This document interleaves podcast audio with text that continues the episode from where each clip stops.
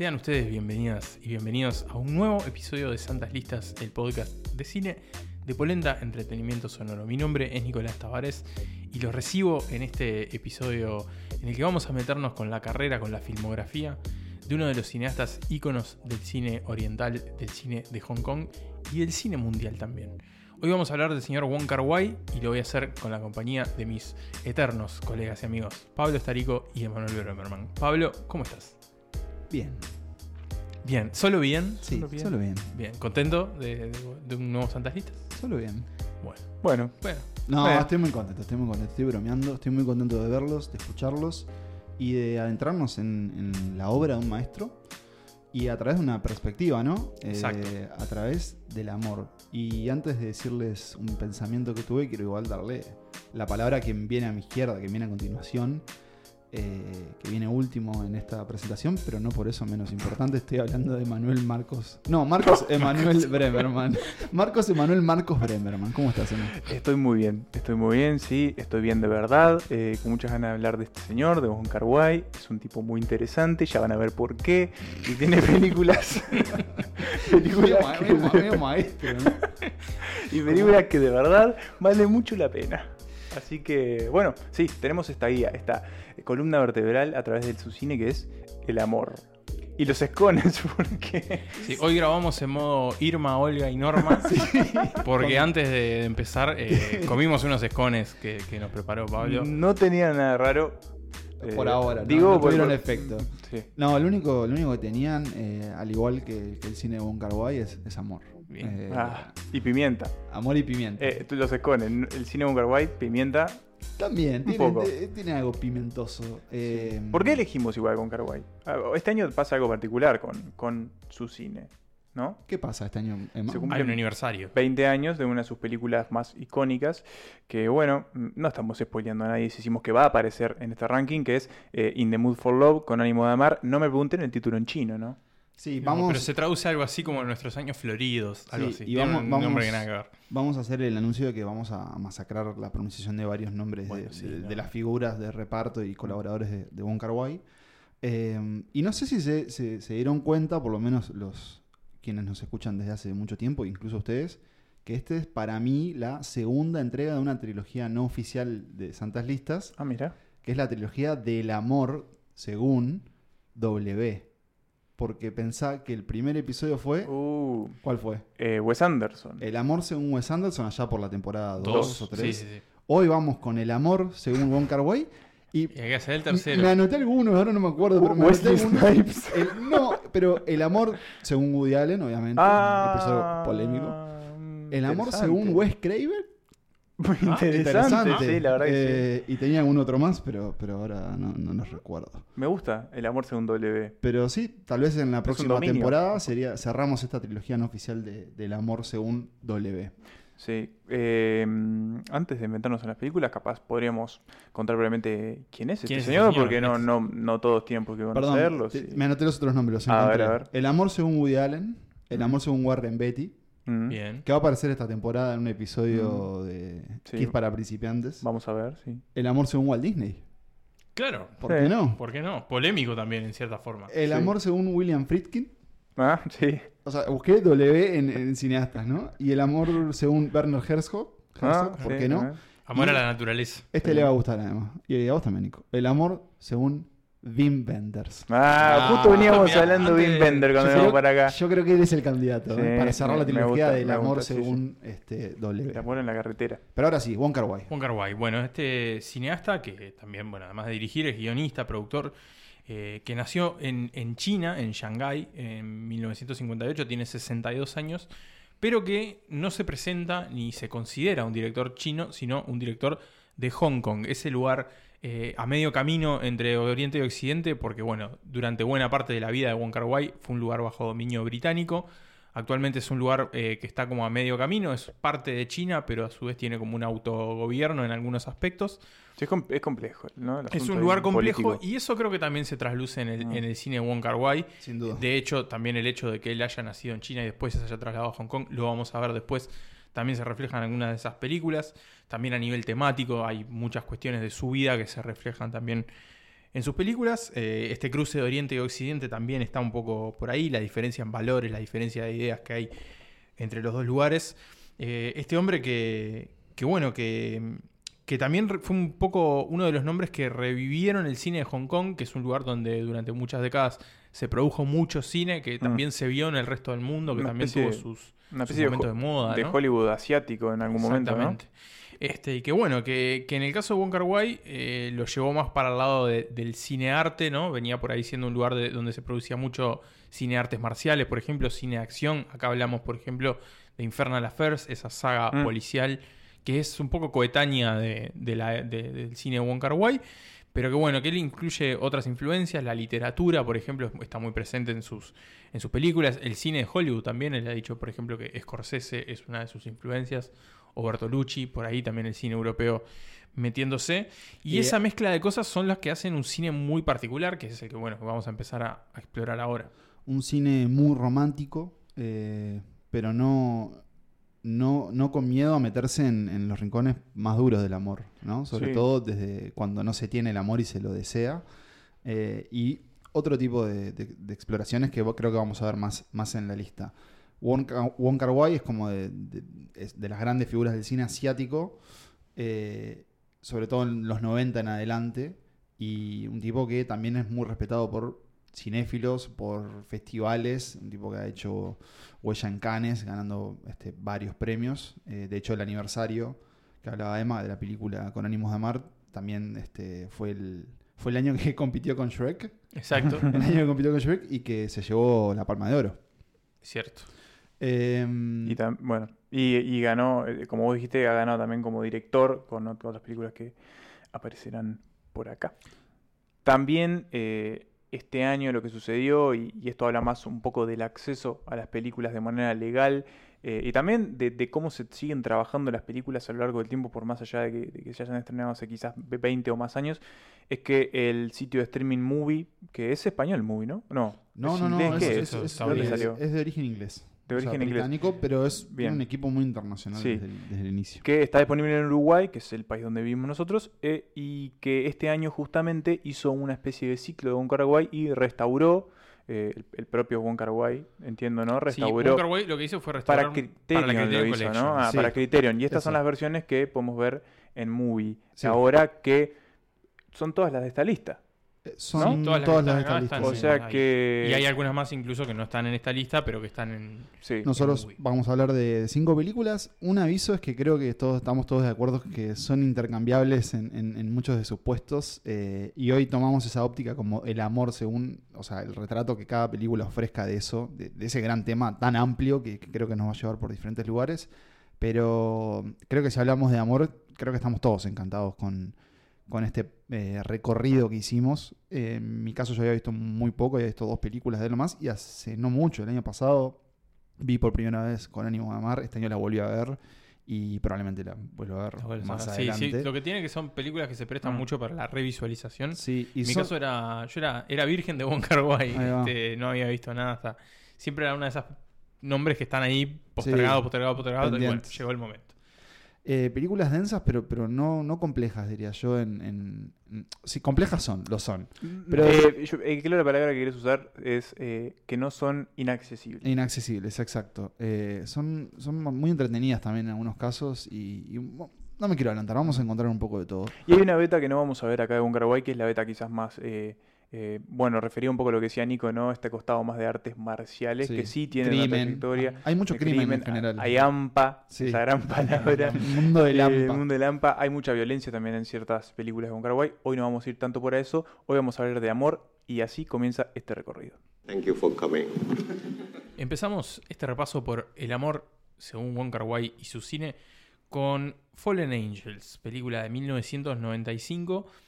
Una película un poco extraña dentro de la filmografía de Wong Kar Wai, en el sentido que es como una película que quizás no es de las primeras que vienen a la mente cuando uno piensa en este cineasta, y que funciona como una contraparte, como un lado B, como la, la versión alternativa, como la compañía, la noche del día que representa otra de sus películas que va a aparecer más adelante y por eso no la menciono. Yo creo que vamos a tener que O la menciono, mencionarla. la menciono. Mm. Porque justamente lo que vamos a ver en el cine de Wong Kar Wai es que todas las películas Hablan están, con- y están conectadas El, entre el sí. Wong Kar Wai Cinematic Universe. Sí, tal cual. No solo en, en temática, sino a veces en personajes e incluso en sus producciones, en sus momentos más prolíficos, eh, se, se entremezclan ideas que iban por una película y terminan Claro. en otra. Incluso, Como es este caso. como es este caso de... Exactamente, porque bueno, eh, si decíamos que era la noche del día, el día es Chungking Express y Fallen Angels es la noche un poco también por, por donde se ambientan y por cómo transcurren las historias.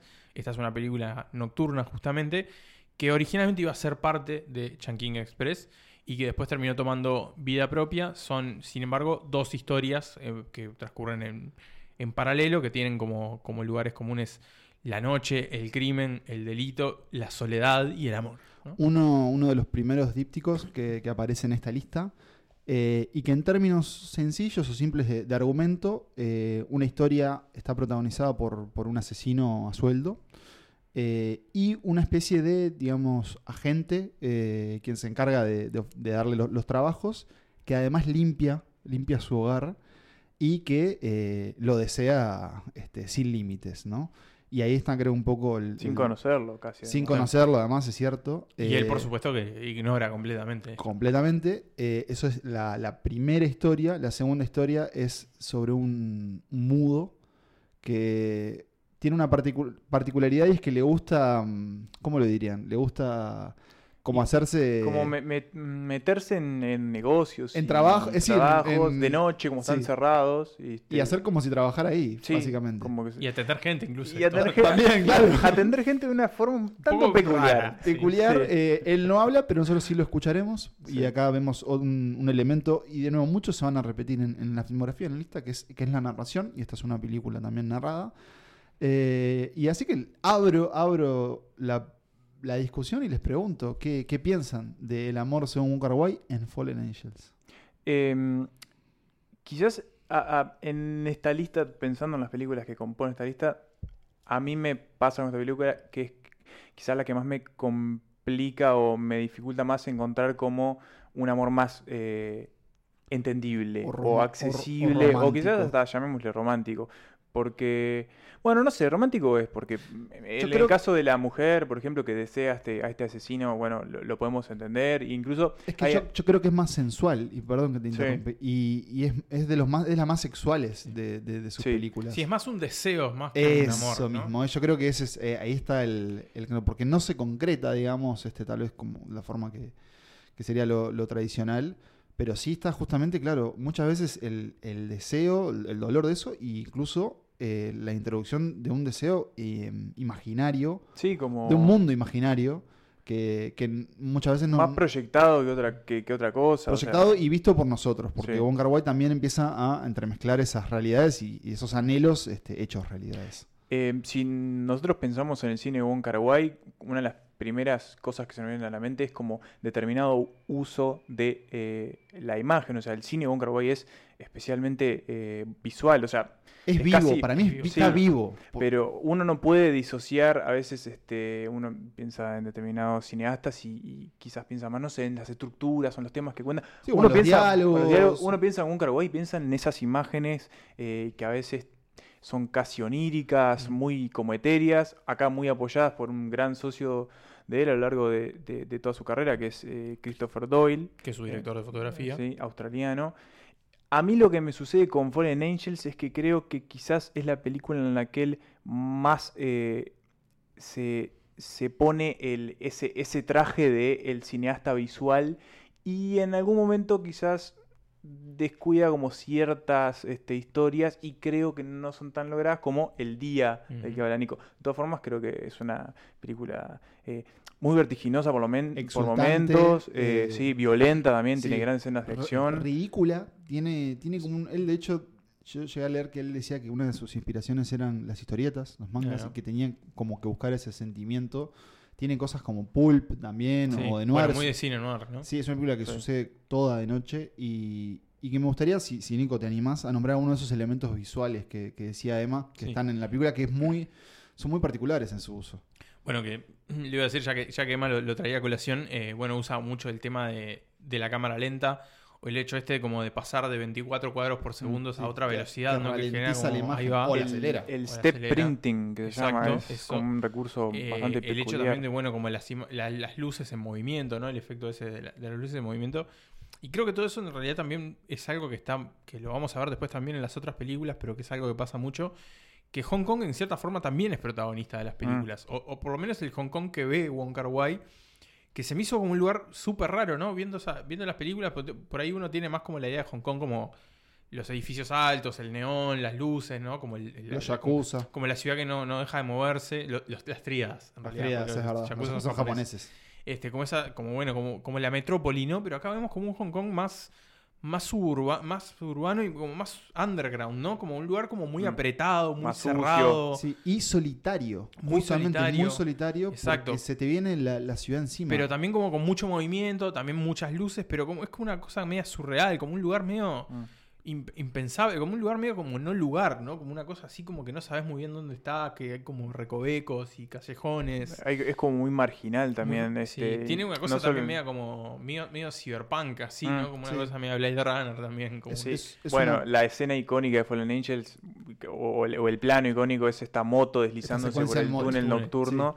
Eso es, re- es re cyberpunk esa, esa escena. Y, bueno, y No, que además eh, es para mí también una demostración del, del uso del color que hacen él y, y Christopher Doyle. Es una película que tiene muchos rojos, verdes, amarillos. Azules. Incluso, claro, cuando va por un túnel es un túnel muy verde. sí. El verde, el es verde y el como rojo sobre todo son como los Sí, dos colores. el color. sí. Sí. Sí. Y además tiene, yo hablaba de como de, de- de lo particular de esta película, tiene un uso de, de un tipo de lente que es como un gran angular que hace que, que vos veas las caras como muy cerca, Sí. pero también ve- puedas ver como... Como en perspectiva de Por- todo lo demás, ¿no? Claro, entonces de alguna forma no estamos tan acostumbrados a ese Sí. tipo de construcción tal vez de retrato, entonces como que está como, como hasta deforme todo. Y otra cosa que, que creo que pasa mucho también, que, que bueno, que acá lo, se ve... para- para quería sí, cerrar una, una idea, y eso para mí hace que, que te oprima en, en esa intimidad, porque muchas veces son casi unos primeros planos en ese gran angular, y estás como, como rodeándolo a esa persona, ¿no? O, o- o a esas personas, en estos casos de todos protagonistas, sí, perdón. Eso creo que también tiene, bueno, mucho de, de la intimidad de los personajes, de lo que pasa por sus cabezas. Te sofoca. de sofoca y porque son en general las películas de Wong Kar Wai más que por su trama están definidas por sus personajes creo que son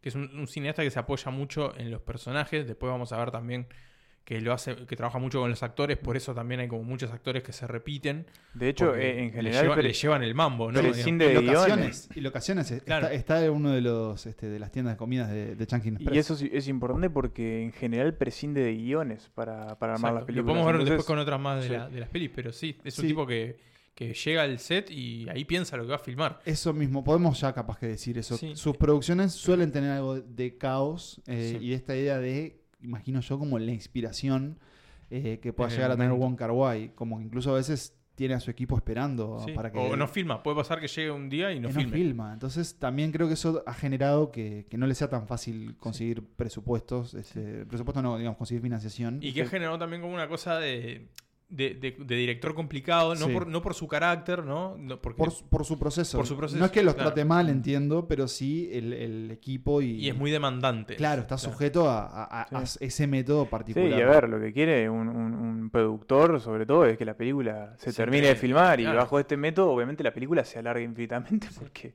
Yo personalmente no recomendaría, si nunca vieron una película de, de No, es un lugar por donde empezar. Fallen Angels No, no no. empezar. Es un lugar por donde profundizar. Eh, Sí, como ya te viste más películas. "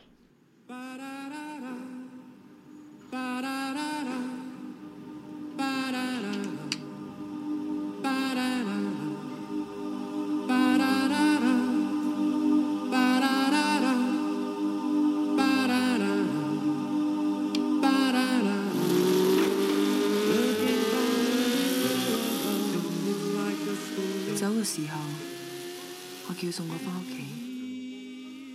Hablábamos de las conexiones que vamos a empezar a ver en el cine de Wong de no solo temas que se cruzan, sino también personajes y de continuaciones que no son continuaciones, pero, pero que sí están aferradas eh, a un mismo vínculo, un mismo vínculo obtenido en, la mente de Wong Kar el puesto número 4 de esta lista del amor según Wong Kar Wai tenemos a 2046 y acá nos sucede algo parecido a Fallen Angels que nos hizo adelantarnos a otra película que viene más adelante y es Chunkin Express.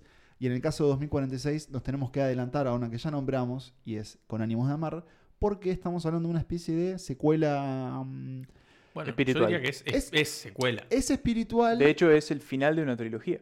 claro, pero, espiritual. pero también es una película por sí misma. Claro. Eh, y ahí está un poco también la, la magia que hace Wong Kar Wai con uno de, de los grandes eh, conceptos en los que él se va a adentrar y que está vinculado al amor también y es el tiempo. Eh, 2046 a grandes rasgos es la película- una película sobre un escritor, eh, un escritor que conocimos en Ánimos de Amar, para quienes vieron cronológicamente, interpretado por Tony Leung. eh, Que es, hay que decirlo, el, el actor, ¿no? De- el actor, uno de los grandes colaboradores de, de Wong Kar Exacto. Wai, eh, que va a aparecer varias veces en Y en- uno de los actores lista. más importantes de Hong Kong, ¿no? También es un, un actor que, Y que vamos a que ver. está en Infernal Affairs también. Está en Final Fantasy y que vamos a ver próximamente en Shang-Chi y la mm, maldición, la leyenda La leyenda de los 10 de años. los 10 Y anillos. que es un capo. Y que es un crack. Es un, ca- es Es un un capo. crack. Sí, sí, sí. Y es un gran actor y es el protagonista de esta historia. Y es un Eh, gran tipo, lo puedo dar fe de eso. ¿mo- Sí, ¿conocés a sí, lo conocí. Eh, ¿tenés el mail? En uno de mis viajes a Hong Kong. Bien. Eh, su personaje, un escritor eh, que imagina esta historia ambientada en 2046. 2046. Que, hay que decirlo, es un año que, si bien tiene su significación en la historia, tiene una explicación de por qué elige ese año, es un año que en el mundo real también tiene significado para Hong Kong, porque es el año en el que el arreglo entre Gran Bretaña y, y China eh, pasa, o sea, e- es el año en que Hong Kong pasa definitivamente a ser parte de China, bajo el mismo régimen de gobierno, bajo el mismo sistema. Entonces, bueno, en cierta forma, para la gente de Hong Kong es como, Sí, como el, fin, el fin del mundo, ¿no? Sí. Como una cosa medio, medio así. Es que, sí, te, está- te gestiona China. Está, sí, sí. Bueno, está ya vemos lo que está está pasando Sí, en sí, estos sí. últimos años, ¿no? Con las protestas y... Sí, está complejo. demás. Eh, Y si hablamos de complejidades y dificultades, una, creo yo, de las más grandes de la vida es justamente los, los amores que se fueron o los amores no, no correspondidos. En 2046 se va a entremezclar un poco la, la obra y el pensamiento de este autor con también su, su pasado y, ¿por qué no?, futuro. eh, Y otros posibles romances y también, otros ¿no? Que van apareciendo. Eh, esta al- es, creo, tal vez yo una de las más reconocidas de él, es de las más nuevas. Estamos Sí. hablando igual de 2000, Cuatro. 2004. Es una película que le llevó mucho tiempo, le llevó cuatro años hacer esta película. Eh, bueno, Wong Kar Wai, si, si uno mira la filmografía, es un poco eso que decíamos, ¿no? Eh, es un tipo cuyas producciones tienden a extenderse en el tiempo. Entonces no es un director que vos lo veas que, que cada dos, tres años saca una película, sino que hay, No, están más espaciadas, ¿no? O incluso filma, eh, filma durante varios años Claro. un poco esa película. O filma varias al mismo tiempo, Sí. también tiene como una, una lógica media, media así. mm. Mil- que- Perdón, Emma. No, y que lo que- un poco también por esa lógica es que eh, también refiere a lo que acabamos de decir, que Tony León es uno de sus este, colabora- colaboradores más frecuentes. Y es porque para un tipo que trabaja de esta manera necesita gente que lo entienda, que sepa cómo funciona. Que Ellos sean- dos se que le entienden pueda a- pedir y que le es- dé. que sean su- sus, Ellos sus dos compinches. se entienden a la perfección, así como también se entiende con su director de fotografía, con, con Doyle. Y bueno, esta era también la prueba por, por qué trabajan tanto tiempo juntos, tantas a- películas juntos. Hablando de, de- de llevarse bien y lo importante de las buenas relaciones laborales, quería destacar en esta película y en general en el cine de, mm, de Wong Kar una figura que es muy interesante por misma, es William eh, Chang-suk Ping, que es un productor, editor y vestuarista que él usa. Usa acá en 2046, también eh, eh, trabajó con él en, en Con ánimos de amar y en alguna otra más, eso no, no- no lo chequeé, pero eso, productor, encargado de vestuario y montajista, creo que dije. Sí, Eh, sí, una editor. me parece fascinante, ¿no? Sí, sí, sí. Y sobre todo en la parte de vestuario, además, porque eh, 2046 y en general el cine de, de Wong Kar Wai, la ropa también lo es Mm, todo. Sí. Y porque de alguna forma nosotros. Define también a los personajes, ¿no? y Bueno, es que ah, estamos vestidos, ¿no? ah. Cuando nos enamoramos para, bueno, Sí. desvestirnos. De varios sentidos. Bueno, ¿no? eso lo, lo decís y creo que esta es probablemente de las más sexuales también de Wong Kar Wai, ¿no? Eh, o sea, si bien en otras de sus películas está sugerido o es, un, o, es más un, un- un romance, ¿no? Más, más propiamente dicho, acá también hay, hay cuerpo, ¿no? Sí. Este, O algo, una escena muy explícita como la que vamos a ver más adelante. Y, hablemos un poco del tema de, de- de- de nuevo de- del apartado visual de esta película, porque en Wong Kar Wai se pueden diferenciar como eh, momentos eh, bastante particulares de, de cómo enfoca lo visual. Eh, acá estamos en una, en una historia que en la historia del escritor pasa en la década de los 60, ¿no? sí. Sí. Una década que, bueno, también revisita en- con ánimo de amar.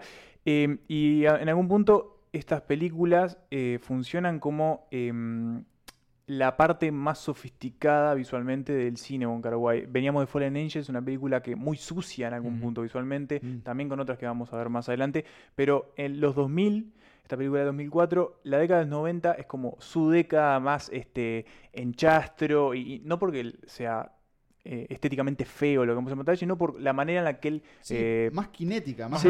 Claro. por exploración. Acá, está, Acá es eh, las cámaras sí, lentas como muy estilizadas. meditado. Más pasivo. Claro. el- la el, mon- el montaje. El montaje, también. la música envolviendo el, el- el propio también apartado visual y dan, Gran realzándolo. en general en el Sí. cine Kar-wai. Perdón, Entonces, este- esta, como, esta década lo tiene a él como en ese plan, incluso en películas que no van a entrar acá, como The Grandmaster, hay como una escena muy icónica de, de una pelea en la lluvia que es muy estilizada. Esta es como la etapa más estilizada quizás de Wong Kar Wai, ¿no? Introduce también eh, escenas, llamémosle animadas, eh, Sí, digamos, sí. digitales, que, que, bueno, imaginan ese Hong Kong del, del El futuro. 2040. Que es Hong Kong, no es Hong Kong. Bueno, eso, eso, eso es otra Bueno, yo les quería preguntar, ¿cómo...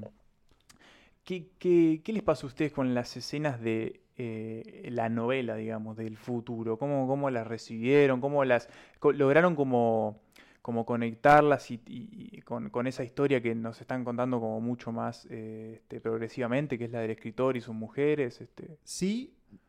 ¿Qué le- mag- qué les a mí pasó me, resulta muy magnética esta película. Me, me- me resulta eh, como muy, muy, muy, muy, muy interesante y hasta un poco avallazante de, de mirar. Eh, pero sí es cierto que, que- que a nivel tal vez narrativo, yo creo que tenés que estar. Es de las más complejas, Sí, ¿no? tenés Además que- es larga, ¿no? Eso, es El- sí. do- dos horas que. Que para Wong Kar Wai es un montón Sí. porque su- suele rondar más de hora y media. claro. Dos horas diez. Pero Ah. que te pide, sí, tal vez te exige un poco esa entrega. Sí. eh, y sobre todo muchas veces que en, en- en ese montaje elegido, algunas escenas cómo conectan, más allá de, por ejemplo, tal vez cómo te pueda llevar una narración. eh, muchas veces que es como, bueno, ¿qué está pasando, no? Y qué estoy, qué estoy viendo. Pero creo que también podés entregarte a la película justamente pensando, bueno, en, en las temáticas en las que se meten, en, en- en la memoria, de nuevo, en el, en el anhelo. Y, y también como esa idea de que si un amor que uno tuvo fue el verdadero amor y, o- Y no lo supo. y lo perdí Claro. y- o- y lo volveré a encontrar. eh, Y también sí. como el, como el proceso, ¿no? Como la forma que cada uno tiene de superar esos Sí. amores perdidos, ¿no? siento que es como un cine para solitarios. Y Bueno, hay forma- mucha soledad en sus películas. Claro, ¿no? y que de alguna forma todos estamos solos, eh, porque solo estás con Qué siempre-. ¿Estás bien, Pablo? No, no, no, digamos, eh, ¿No querés todos... contar algo fuera del, No, del no, no, todo está bien. eh, pero quiero decir, el, el- me descolocaron. No, sí, sí, que es como... Fuera, de la, fuera de la pareja, uno siempre está consigo mismo. No, Sí, No- no sí. podemos escapar de nuestra Sí, propia sí, mente. no. Entonces, ¿qué, qué pasa? Aunque Emma ha intentado a través de, diferentes Estímulos. rituales, Apartarme de mi... de mi- lo han llevado a, a viajes por el cosmos que algún día les, les No recomiendo pensar en los átomos en, átomos. esos momentos. El otro día vi una animación física de cómo, cómo una propuesta nueva de cómo imaginar átomos, te la voy a pasar. Eh, No, me puedo, me puedo ver loco. pero- Me puedo ver loco en ello. no pierdas la cabeza. Mejor eh, mírense una película de Wai. Sí, me acuerdo. Bueno, contame vos qué te pasó. con- Bueno, a con mí me pasó eso. A mí me, me sucedía que yo estaba muy interesado en esta historia del escritor. Además, eh, él no aborda una figura de este tipo en ningún otro momento de su cine. Entonces era como bastante particular ver, además, además a mí me pasa que Y me la- encanta el ver a- de la escritura también. Sí, ¿no? me encanta ver a Tony León en pantalla fumando ese, Sí. el- mientras el humo es como muy magnético, él muy hipnótico. em, Tony Leung haciendo cosas. sí, y, y me, pasaba que su historia con estas mujeres me resultaba muy, muy como eh, impresionante y me, me atraía muchísimo. Y de repente esas historias que se entremezclaban, estas cuestiones del futuro y su novela, me descolocaban. Por, en algún momento dejaba de entender, que Mm. también es un poco la idea de Wong Kar Wai, ¿no? Él tiene como, bueno, el amor y, y- y la manera en la que uno también procesa la vida no es tan lineal como a veces pensamos. Y acá, acá está, es así, las películas de él no son lineales. Y él acude Y a a, su vez muy- abru- abrupto muchas Sí, veces. y hay, y hay mucho ciclo también, ¿no? Con Sí. fechas que se repiten. Sí. o- Eh, o estas cuestiones de la los- importancia de la ciertos circularidad. momentos, claro. Y bueno, Canciones que se repiten. Me sucedía eso, que en Mm. esas escenas estaba más desconectado, que quizás no me interesaba tanto el 2046, digamos, que, que en los años 60. Igual entiendo Pero- su función Pero es una función, ¿no? y, y- creo que está, es una, es Y una- ahí lo, lo, cumple. algo que decías también, el, el hecho de que, de que en esta película, al contrario de que, de que en todas las demás, eh, hay un protagonista en el que todo gira alrededor de Mm. él, ¿no? Que, Mm. que es este personaje del escritor de, de- que interpreta a Tony Leung. Sí, veníamos de un típico. Veníamos, claro, siempre por lo general son parejas Mm. y acá en este caso, bueno, está este hombre solo que tiene parejas pero que van como circulando por su alrededor y esta obsesión en realidad como su obsesión por el amor perdido que no está en la película, porque Mm. bueno, también es parte de la, de la historia, no es parte de la gracia. Ni, ni que hablar, y para cerrar, tal vez, y peque un poco de obvio, pero sin duda creo cuando un artista, en el caso de Wong Kar hace una película sobre otro artista como es un escritor, también está el amor al arte, ¿no? Y creo que, de nuevo, no quiero pecar de obvio, pero para mí sus películas también reflejan el amor al cine, eh, porque como venimos, si vienen haciendo una lista de lo que venimos destacando de él, es como que usa todos los, todos los elementos que te provee el cine para justamente expresarte. Eh, un consejo, sírvanse una copita de un trago que les guste. Por ejemplo, este es un episodio que estamos eh, filmando, estamos grabando. ¿Hay cámaras? Grabando, ah. siempre la subo. Como el meme del astronauta, siempre la subo. Eh, estamos grabando en otoño y esta es una buena película para servirse una grapita, mm. una grapamiel con limón y, hielo y disfrutar del, futuro eh, romántico o no de Wong Kar. Bueno, no muchas veces.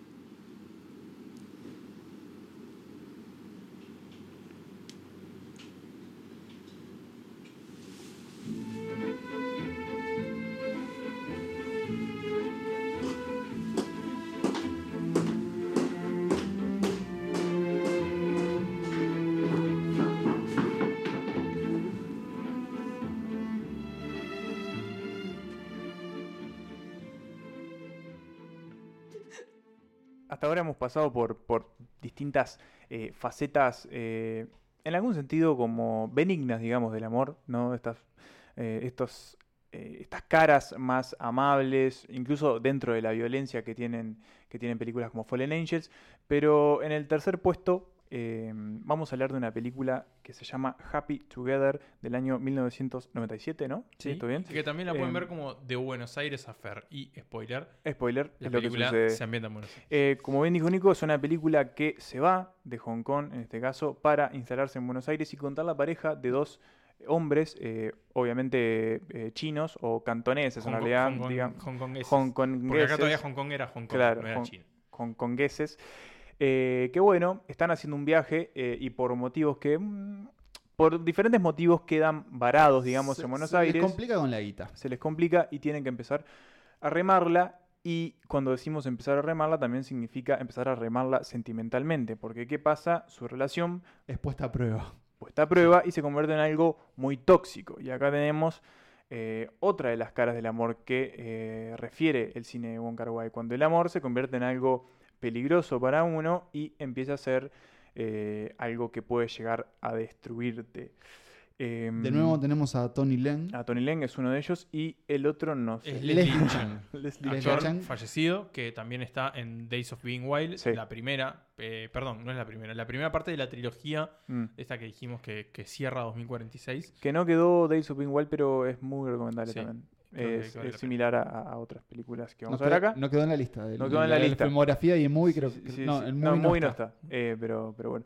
Eh, entonces, bueno, en Happy Together tenemos a estos dos hombres que en algún punto tienen que tratar de que su relación no se venga abajo mientras intentan eh, sobrevivir sí. en Buenos Aires. Un Buenos Aires que tiene eh, está retratado de una manera muy particular. Eh, me interesaba, eh, estuve leyendo algunos, eh, en esta cuestión de que Movie reflotó las películas de Wong Kar-wai, hubo varios como críticos que obviamente volvieron a escribir sobre sus películas. Y es muy interesante cómo ven los argentinos a, a este Buenos Aires. No, no lo sienten, primero, no sienten que sea el clásico Buenos Aires de, de turístico, Turístico, ¿no? claro. De la mirada eh, extranjera. Y eso que aparece en lugares turísticos. Y eso ¿no? que aparece, aparece San Telmo, aparece en la, boca, La Boca. sí. Sí, sí. De hecho, Eh, uno de ellos, uno de los personajes, empieza trabajando casi como que. de- Sí, en uno de estos bares de tango. Sí, eso, sí, sí, sí, en Bar la, famoso. En la boca. Sí. Pero tampoco la sienten como una, co- la sienten como su ciudad. Que Claro. Creo que Que Wai creo lo que, que, hace. pasa. A mí, a o sea, Sí. a mí me pasó también. la Bueno, tam- nosotros Sí, somos sí. muy cercanos a Buenos Claro, Aires es y la ciudad que conocemos. conocemos, que y hemos ido y que la conocemos medianamente, pero viéndola decís, pa, esto es Es otro otra lugar. ciudad, es otro lugar. Y, Y ahí está Christopher Doyle nuevamente y ahí está metido. Christopher Doyle. Y como fotógrafo. es muy interesante porque hay como cierta violencia que sale de la ciudad, cierta tensión que se les mete a ellos en la relación. Y es como que la propia ciudad contamina lo que les está pasando a ellos ahí. Yo al menos cuando la veía pensaba obviamente en, en términos culturales, como Buenos Aires sucede algo que nosotros en Montevideo nunca vivió a esa escala, que es la inmigración eh, asiática. Sí. Es muy Sí. común en Buenos Aires, Sí. eh, bueno, los famosos chinos como en España. Sí, sí, sí. Eh, entonces eso también me parece muy interesante, ¿no? El director yendo a, a filmar ahí una historia de amor, una historia de amor homosexual, eh, que para la época, estamos hablando de los El año 90, 27. Mm. o sea, la, la- la película, por ejemplo, empieza con una escena de sexo, llamémosle gráfica, tal vez para la época, Sí. hoy no tanto, pero que de todas formas debe haber sido choqueante, este, choqueante en, en blanco y negro.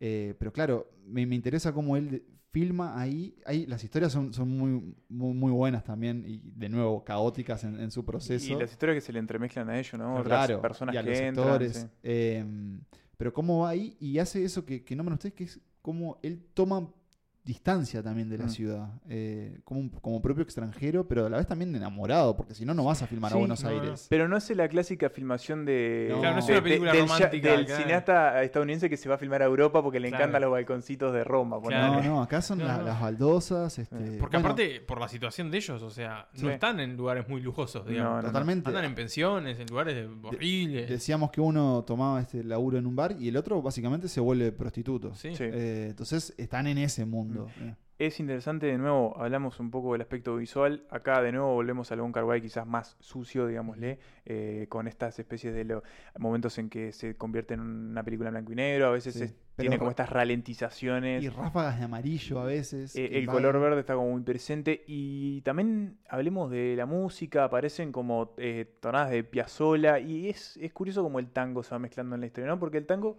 en algún punto es como una especie de lucha en la Sí. pista de Y baile. también es un baile de pareja, ¿no? Y es un un baile asociado seducción. con el romance. Y con mucha tensión y de, ahí. y- y de historias de, viol- de violencia también, Claro. ¿no? De asesinatos a mujeres, por Entonces ejemplo. termina siendo como una como una especie de también analogía al tango y lo que le sucede a ellos. Es, es como una relación media tanguera la de ellos. Hay, hay un- una escena, una- unas escenas que, que suceden en una mesa con botellas de Quilmes Sí, que son sí. memorables No, por la propia estética de la botella sí, sí, Quilmes y por ellos mismos, ¿no? Y Por ver, ver- sí. perdón, por ver este esta mm, esta historia, no, no, no de desamor, pero justamente de lo doloroso que Mm. puede llegar a ser, porque ellos de alguna forma se necesitan, no solo económicamente, sino también románticamente, pero a la vez, muchas veces también saben que, que juntos es, es para peor. Pero es que eso es como una necesidad tóxica, es cuando esta cuestión, esta relación se vuelve como algo, eh, tenés como una dependencia, pero aún así te, te hace mal, está mal. A mí me... No te hace mal ver esta película. No, te hace mal. es, es- es A mí me encanta Happy to Ver, es la primer, primera película que vi de Un Wai, la vi hace ya un tiempo. Mirá, ¿y por qué pensaste por eso? No, ¿sabes qué? No sé. eh, Un día. ¿Sabes, ¿sabes qué pasó? Creo que vi una de estas, estas cuentas de Twitter que te capturan cuatro imágenes de la película. Y te compro. Dije, ¿qué- ¿Por qué no? Voy acá. O sea, obviamente a un Carboy lo tenía de nombre, no había visto nada de él. Eh, y vamos a esa y fuimos. Ah, por. Y, mm, y la verdad que, que a mí es una película que, que me gusta muchísimo. Me encantan también las secuencias de las eh, cataratas de Sí, Iguazú, Iguazú. con, con Caetano de fondo. Caetano Veloso. Bueno, vos, vos- vos Eh, nombra- nombrabas a Piazzolla también en la música y de hecho en, en gran parte de sus películas él demuestra una melomanía Mm. eh, muy internacional, muy diversa. Usa a veces incluso covers de canciones en otros idiomas. eh, Sí. Es fanático de, bueno, de- del rock pop se- sesentero, setentero. Mm. Es, un- es en algún punto un cine medio pop también. eh, Sí, tiene como sí, algunas vetas. creo que sí. sin duda es- es recontra pop. pero las canciones, pero más allá de eso de la música, de que él entiende como eh, esta cuestión de, de- de cu- él sabe cómo usar la música, o sea, su- la música que Sí, él como, usa en la como herramienta, ¿no? Sí, sí, sí. No como es. Zack Snyder poniendo Claro. zombie de los Cranberries al final de Army of the Dead. Eh, es un tipo que sabe cómo usar la, la música. Ni que hablar que esta película es, es considerada un, un mojón para el cine LGBT. LGBT. eh, y bueno, sobre todo bueno, el peso que tuvo, tuvo en la época. Hoy tal vez lo veamos como algo más normal, pero claro, también es, recordás el contexto histórico en el que sucede la película, Y la también eh, Y, y- en Oriente, ¿no? Que, que- que está mucho mismo. peor, Peor. visto que, que Sí. en Occidente, ¿no? La, la homosexualidad. Tiene un par de cosas medias particulares esta, esta película. Eh, bueno, fue otra película complicada también, que demoró mucho tiempo en filmarse. Hay algunas historias incluso medias, medias Es- extrañas de Wong Kar Wai ¿Es coproducción con Argentina? Eso lo puedo No, chequear, creo que no, creo que es solo producción No china. hay financiación. Eh, va, de Hong Kong en realidad. Y está como semi basada en una novela que se llama The Buenos Aires Affair de Manuel Pug, Ah. que es un autor argentino eh, del que Wai se considera fan. ¿Cómo este, se dice Manuel? Porque yo le digo siempre Manuel Puig. Puig. Bueno, pero, no sé. pero creo que Sí. no es Puig, ¿eh? creo que es Puch o algo así. Sí, Creo- no- sé sé Sería se Puch, dice. pero todo el mundo le dice, para mí le dice Puig. Este, y bueno, y fue un poco la que lo inspiró a irse a filmar a, a Buenos Aires, a la otra punta del mundo. Sí, Eh, literalmente. Fue ¿no? como un poco, dijo, quiero ir a hacer una road movie a Argentina y Mm. después vemos cómo, de dónde a dónde, pero bueno, obviamente el road quedó un poco en el Sí. Este, pero bueno, eh, le quedó una campera independiente muy bonita que la tiene en una foto. de- Yo- me, gu- me gustó lo, perdón, lo que, lo que había hecho Nico más temprano con la traducción literal en, en cantonés. En el caso de Happy Together estoy viendo que es eh, luz de primavera at first glance, a primera, a primera Está vista. buenísimo. Primer estazo de luz de primavera. Emma, ¿el amor duele? Según Happy to Ver, duele y mucho.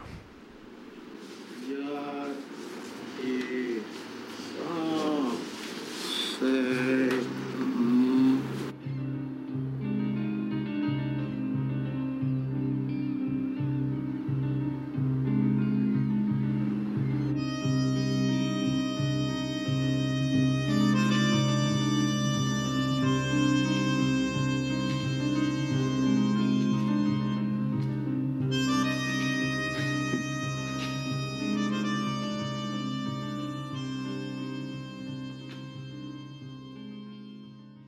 el segundo lugar de este repaso del amor según Wong Kar Wai, tenemos una película de 1994 cuyo título viene, por un lado, de un edificio de una zona de Hong Kong donde se crió Wong Kar Wai, y por otro, por el nombre de un, de un carrito de comida, digámosle, que es un poco uno de los puntos en común que tienen las dos historias, porque de nuevo estamos ante una película que junta dos historias que prácticamente no tienen ningún punto en común, salvo que sus protagonistas masculinos son policías de Hong Kong, y que se llama Chungking Express.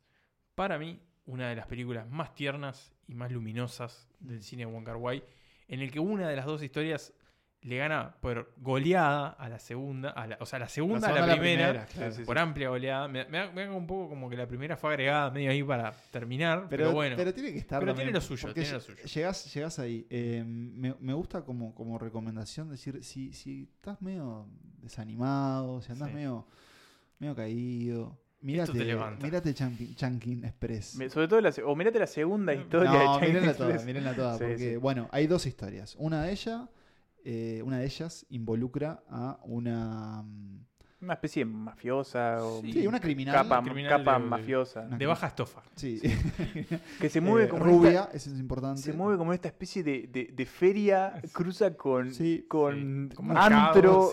Techitos verdes. donde está lleno sí. de, De indios. De inmigrantes, Sí. sí, hay indios, Sí. hay pakistaníes, hay de todo, un poco Sí. ahí, hay chinos, este, cam- eh, mucho, hay, en el cine Kar-wai aparece mucho, eh, ¿cómo es? Em, Camboya. Campoyanos. Eh, No Y sé camboyano, pero aparece mucho la- sí. el viaje a Camboya, Ah, sí, sí, algo el sudeste, el el asiático. sudeste asiático. Está siempre como la promesa ahí de me voy a Camboya, me voy a Singapur. Sí. Y también hay otra historia que involucra a un policía. De hecho, las dos involucran a un policía, pero la otra involucra eh, al vínculo, ahora sí, eh, entre un policía y entre una empleada de- del Del carrito, carrito. ¿no? Eh, que de nuevo también tiene un, una- un interés por la limpieza. Sí, de la casa del, del otro. Sí. digamos. Por de Eh, mamas and de papas. ¿qué- por- qué en tipo- particular por California Dreaming. ¿Qué tipo de amor eh, vemos en Chunking Express? ¿Cómo describirían este? Y son como amores medios obsesivos en cierta forma. eh, ¿Pero sanos? pero sanos, claro, son como ¿En la buena? que se van como generando de, Sí. de a poco, sobre todo el segundo, ¿no? Tiene como más. Digamos, la segunda historia es mucho mejor, es, es más extensa también, Mm. abarca más, más tiempo. Creo que está un poco mejor desarrollada. Eh, es la que está protagonizada por, por Tony Leung, de nuevo. Y, Faye Wong. Y Faye Wong, que es otra actriz que se repite bastante también en el cine Wong Kar Wai. Jóvenes ambos. Jóvenes eh, ambos. Y, y hermosos los dos. Exacto. Este, y que de nuevo tiene toda esa parte, lo visual, esa, la ciudad siendo parte de la historia. Eh, como en esos lugares rarísimos, como eso que está como fuera de la casa de él, que es como una especie de escalera mecánica en medio de la Sí, ciudad. sí, sí, sí, Sí, sí, es muy raro. Sí. Este, y también hay mucho de, de la soledad de nuevo, ¿no? Esto que decíamos hoy, estos solos que se encuentran, que se buscan, más o menos, pero que se encuentran, el contacto dentro de una ciudad tan grande, ¿no? Como bueno, también esa cuestión de en la multitud encuentro a alguien que, que es para, para mí. Es que ahí está la clave, porque mm, creo que la película gira en torno a esa idea de que te puedes cruzar a alguien que después puede ser muy importante en tu vida. eh, que bueno, es un poco lo que, lo que pasa acá, ¿no? En estas, en estas historias. Yo creo que el tipo de amor acá es como ese. Es el, el- el amor que, que aparece de golpe, ¿no? El amor que no, no Sí, te esperás cuando estás. Mm. Bueno, así como vos decís, estás medio bajoneado por esta película, es un poco así. Eh, el personaje, por ejemplo, de Tony Leng acaba de salir una especie de una relación media rara donde no está claro muy quién se quién dejó a quién Pero tienen el corazón Eh, con agujeritos. pero Exacto. está muy mal y se cruza con esta chica que bueno al principio como que está están ahí se cruzan Un comensal y- más. pero bueno Es como que no quiere saber mucho tampoco, que sigue como atado al otro romance. empiezan a, a suceder determinadas, determinados encuentros y choques y situaciones y va a aparecer algo que no estaba previsto que pasara Y en conversaciones, para mí Chunkin, Express también es como, como que él, él- él es capaz de, de encontrar esos momentos como tan lindos este, y tranquilos dentro del, del bullicio, dentro del ritmo de la ciudad, dentro de todas esas personas que o recorren esa, esa feria, entre Sí. comillas, que describía Emma al principio, o en este caso en el, en el carrito que tiene unas mesitas también, ¿no? Este, es una película que a mí me da hambre. Es una película que me dan ganas de, comen todo el tiempo todo el acá. tiempo. es que me dan, que me dan ganas de, de- de probar lo que, lo que están comiendo. Y, y qué es eso? Que te va generando una, una, una, una calma, sonrisa mientras lo vas viendo y vas Sí. desentramando qué está pasando entre estos dos personajes. Que para mí tiene un final precioso que no voy a detallar porque tal vez no lo hayan visto, pero que me gusta mucho cómo se Y que tiene que ver el final y, y cómo termina la película eh, con cómo se filmó eh, Chungking Express, que la filmó medio como en paralelo a Ashes of Time, que es una película Otra que- histórica que no va a estar en esta en esta lista. Eh, la filmó como rápido, creo que se, se Dos filmó semanas, en ¿no? dos semanas, Dos 20 días, una cosa así, que para el cine es nada. Y sobre todo para un Kar-wai. Sobre todo para Wong Kar Wai, eh, con las escenas también se, iba a escribir- se escribían la noche anterior a que se iban a filmar. Eh, se, firmó se filmó en orden cronológico. Y, y también, bueno, tiene eso, ¿no? También como en cierta forma es medio improvisada, pero al mismo tiempo se siente muy, muy genuina también. Y tiene un uso de una canción particular que eh, inmediatamente termina. All the leaves are brown. No de- sí, Esa, Brown, como que es. California Eh, Dreaming. y hablando- con apóstrofe en el final, Sí. ¿no? Y aparte, hablando un poco de eso, lo que decía Nico, ¿no? De cómo, de cómo se filmó. em, y, y que tiene un poco que ver con el propio tema de la película, porque si lo piensan, o sea, dijimos que Fallen Angels iba, y es como la contrapartida, y es porque una de las historias de Fallen Angels iba a estar, ser Sí, parte de. Chunkin Express. Sí, una tercera historia iba a ser. Lo que pasa es que Gunnar Wai se quedó sin guita. Sí. Y como no era la película que importaba, porque la que importaba era era- Ashes of Time, dijo, ta, cerremos con lo que tenemos y sigamos. ¿Y qué pasa? Esa película que no iba a ser gran- muy importante en la carrera de Gunnar Wai, se termina convirtiendo en una película que lo catapultó. Sí, ¿Por es la, qué? es la que los lleva al plano internacional, ¿no? Y además porque eh, conquistó a un tipo que eh, le dio mucho de comer a Gunnar Wai, que es el señor Quentin, Quentin Tarantino. Tarantino, es cierto, porque eh, en Estados Unidos esta película, se, y probablemente tal vez en algún otro rincón del mundo, se distribuía no solo, digamos, no como Chunkin Express, sino como Quentin Tarantino presenta Chunkin Express y el video tenía una propia presentación De del director eh, que, claro, Sí, que, que- fundó su propia empresa de distribución por esta película.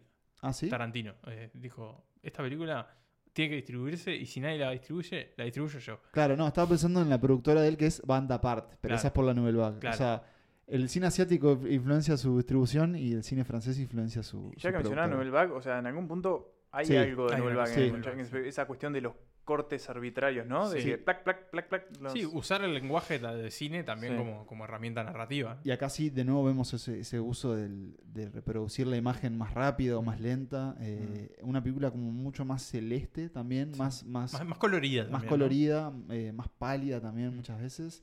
Eh, y bueno, Emma decía que, que Wong Kar Wai se había quedado sin dinero en, estas producciones complicadas, pero no se había quedado sin inspiración porque justamente logró que Changin Express sea una de sus obras más memorables y por eso ocupa el segundo puesto en esta lista del amor según Wong Kar Wai.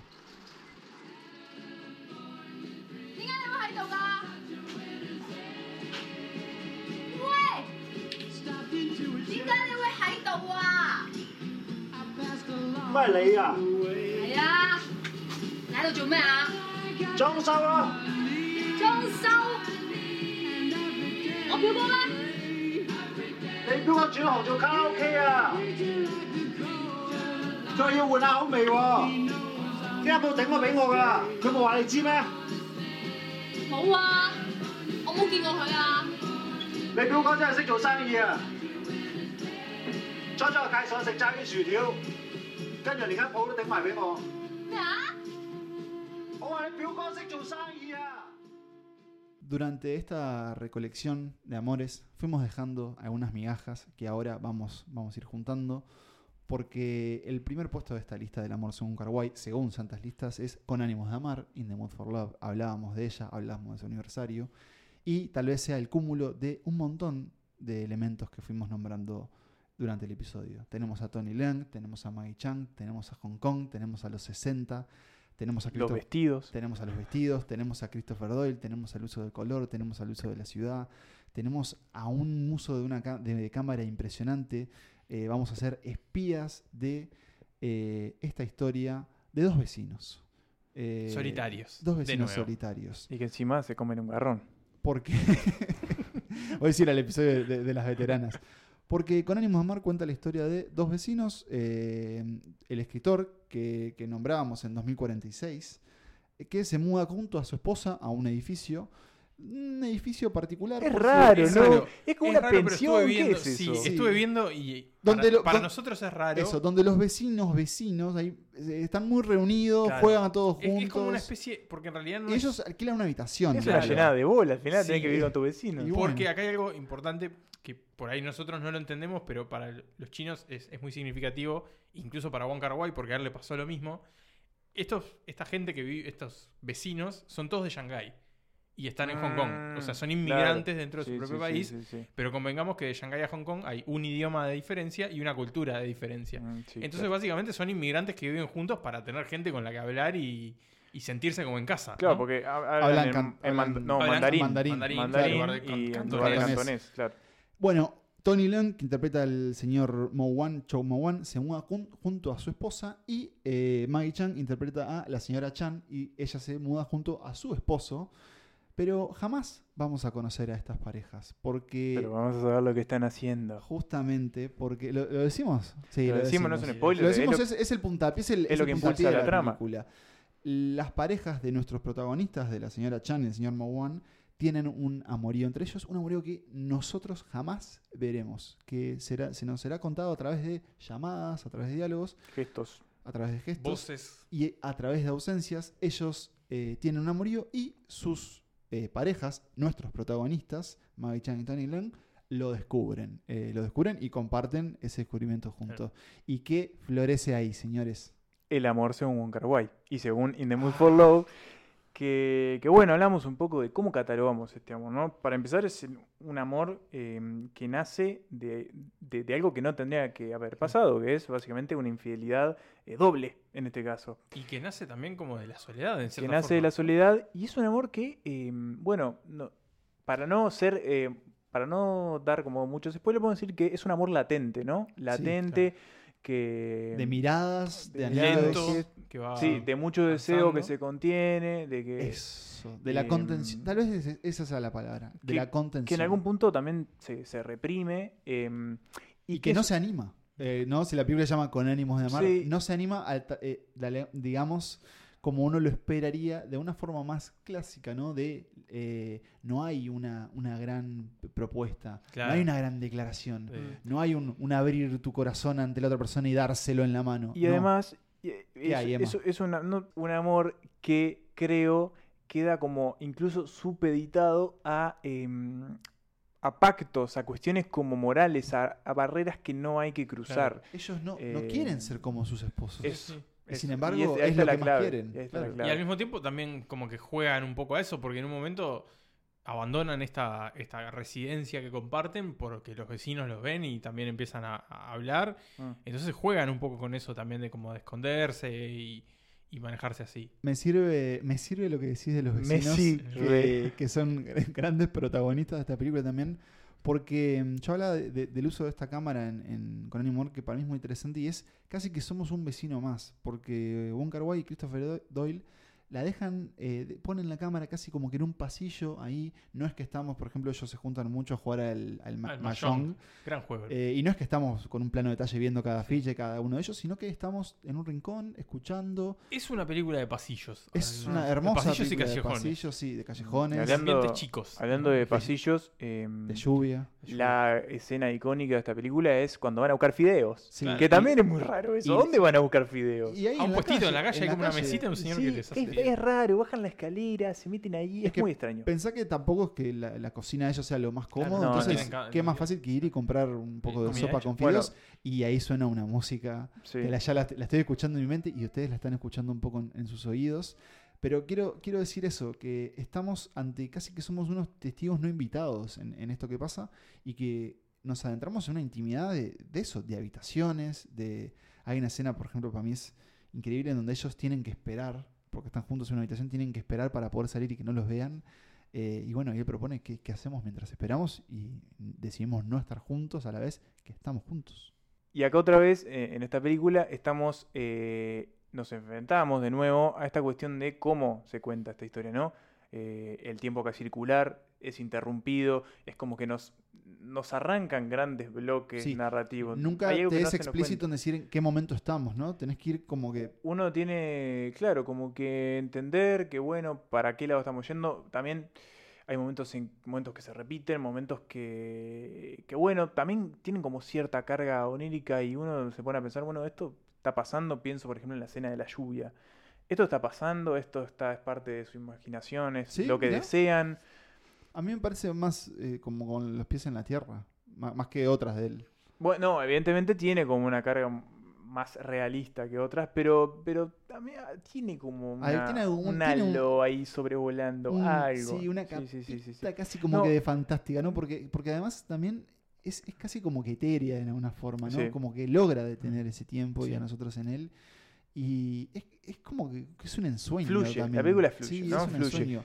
No vamos a hablar del final, pero ¿qué final? ¿Qué final? No Eh, vamos es a hablar del que final. tiene, que tiene todo, porque es como. Te deja contento, pero al mismo tiempo te deja mal. Sí, No vamos a hablar del final, pero sí quiero proponerles algo. Y hablar de un final que no fue.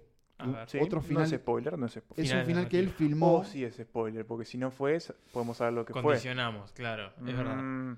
Sabemos Hay un que- final Bueno, alternativo. Sabes que eso no pasa. Les cuento, si Emma quiere resguardar algo es porque de verdad le importa, porque generalmente Mm. siempre libera. Es muy suelto, libera. No, Hoy pero- entró y en vez de decir hola dijo, Chau. al final de la película de Zack Snyder pasa Menos mal que la habíamos visto. pasa Sí, menos esto". mal que era una mierda.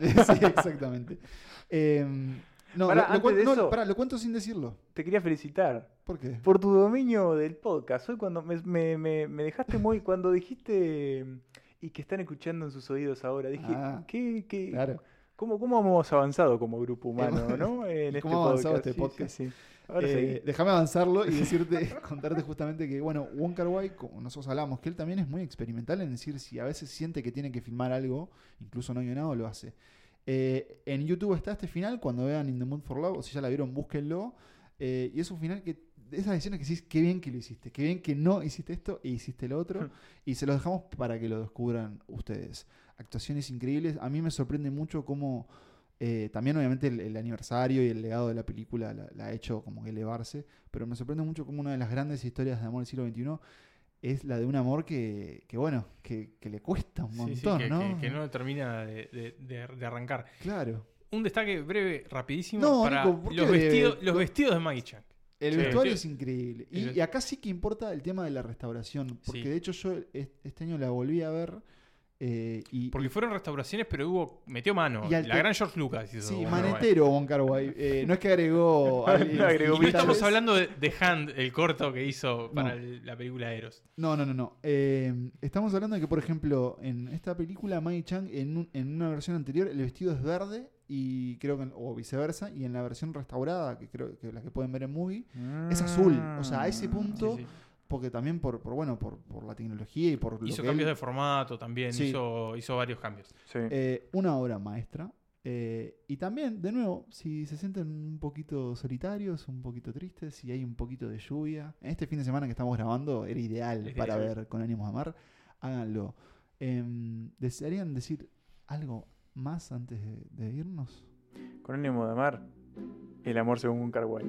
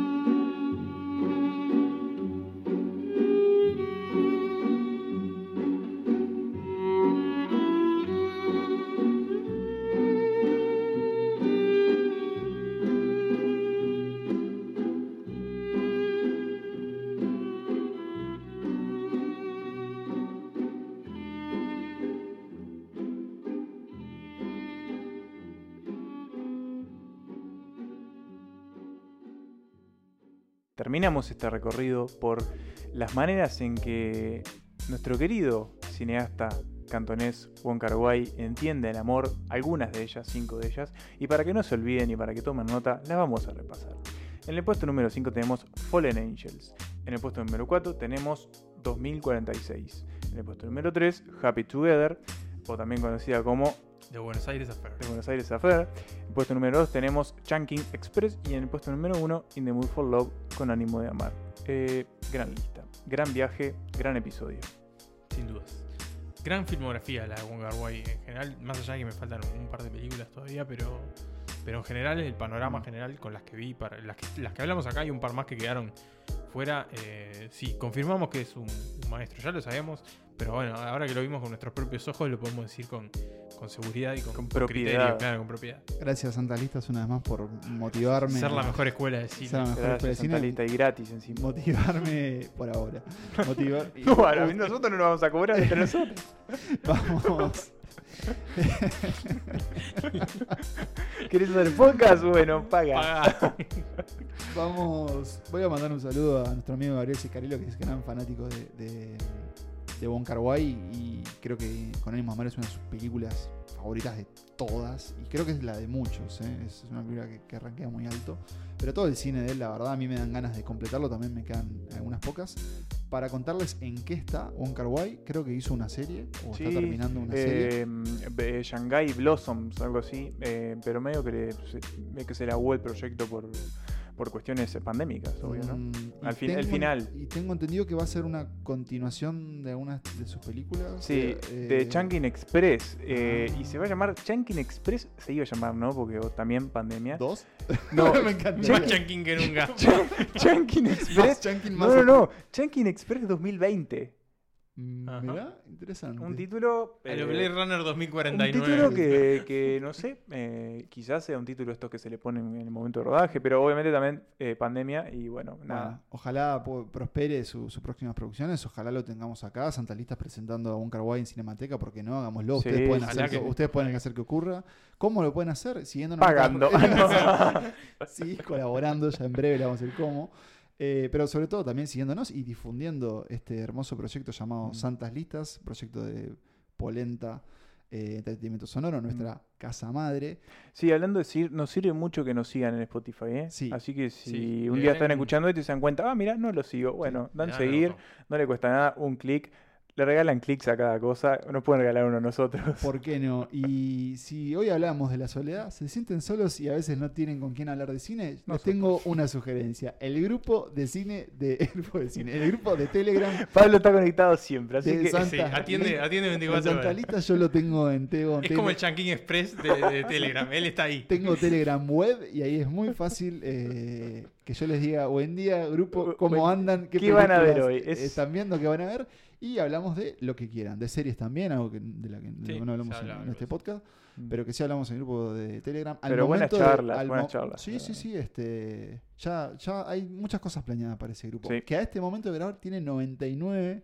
Usted puede Usted ser el puede ser el número 100. Eh, al número 100 le vamos a regalar, ya lo hemos dicho. Mirá si el número 100 es Tony León. Igual calculo que para cuando y- salga este episodio ya vamos a haber superado los 100. Pero Así que en el próximo eh, les contamos Eh, ¿Qué que pasó? se gana el 200. Sí, sí, road to, road to 200. Eh, vamos a adelantar de que viene el próximo episodio.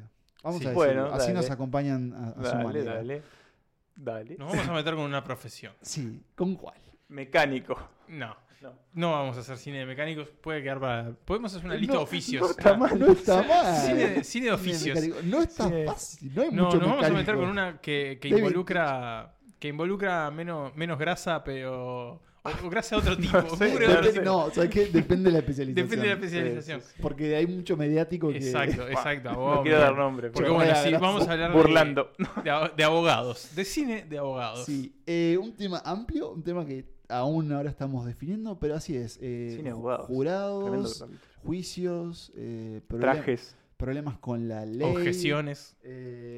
Doctores en leyes están todos invitados a, a recorrer la historia del cine de abogados, que es. Es amplia y y que eh, creo yo tiene grandes monólogos generalmente. ¿no? El cine abogados se presta para, para grandes Mm. monólogos.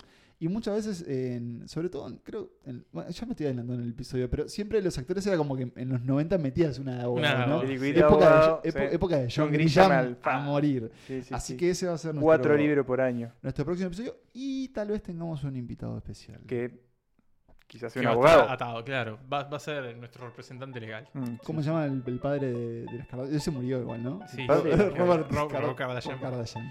Pero no es Caitlyn Jenner. Ah, no. No. No, ese es el padrastro. Ah, No, y padre de otras. Padrastra De algunas. de otra. Sí, Hay muy- unas que son Kardashian y otras que no son Kardashian, Es pero son complejo. Kardashian. No sé ah, si se entiende. que- que- no, es muy confuso. Podríamos hacer una temporada para eso. Eh, y así que ahí, ahí iremos. Eh, ya Bueno, un encuentran- episodio de Bunker donde terminamos hablando de de- las Kardashian. Perdón, Eh. Perdónenos, perdonamos Carboy y muchas gracias por, por tu cine. Y muchas gracias a ustedes por, por haber venido una vez más. Fue Por un, escucharnos. fue un placer tan grande y quizás más grande que ver las películas de Wai este episodio. Bueno, ha sido un placer. Nos volvemos a encontrar en el próximo episodio. Que viva el cine. Y que viva el amor.